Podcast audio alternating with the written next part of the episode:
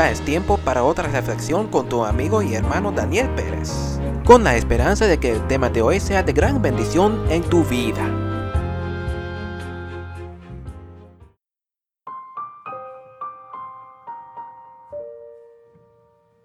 Siendo oidor y hacedor. Pero sed hacedores de la palabra, y no tan solamente oidores, engañándoos a vosotros mismos. Santiago capítulo 1, versículo 22. Podemos estudiar la Biblia, podemos asistir a la iglesia cada sábado y escuchar atentamente la predicación, pero si no practicamos lo que aprendemos, ¿de qué sirve estudiar la Biblia y asistir a la iglesia? Podemos estar oyendo una hermosa predicación, pero si no practicamos lo que se dijo en ella, pues entonces ¿de qué sirve? Solamente era como buena comida, que es bueno cuando entra al cuerpo, pero sale pronto después.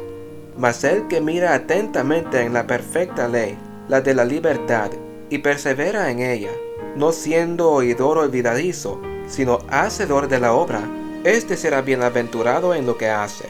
Santiago capítulo 1, el versículo 25.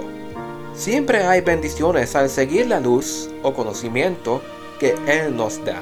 Él quiere bendecirnos, pero solamente lo hará cuando somos hacedores de su palabra y no solamente oidores. ¿Cuántas veces alguien nos da buenos consejos y no seguimos esos consejos, solamente para desear haberlos seguido cuando se nos dieron? Hoy, sea hacedor de la palabra de Dios y no solamente oidor, y reciba la bendición de Dios.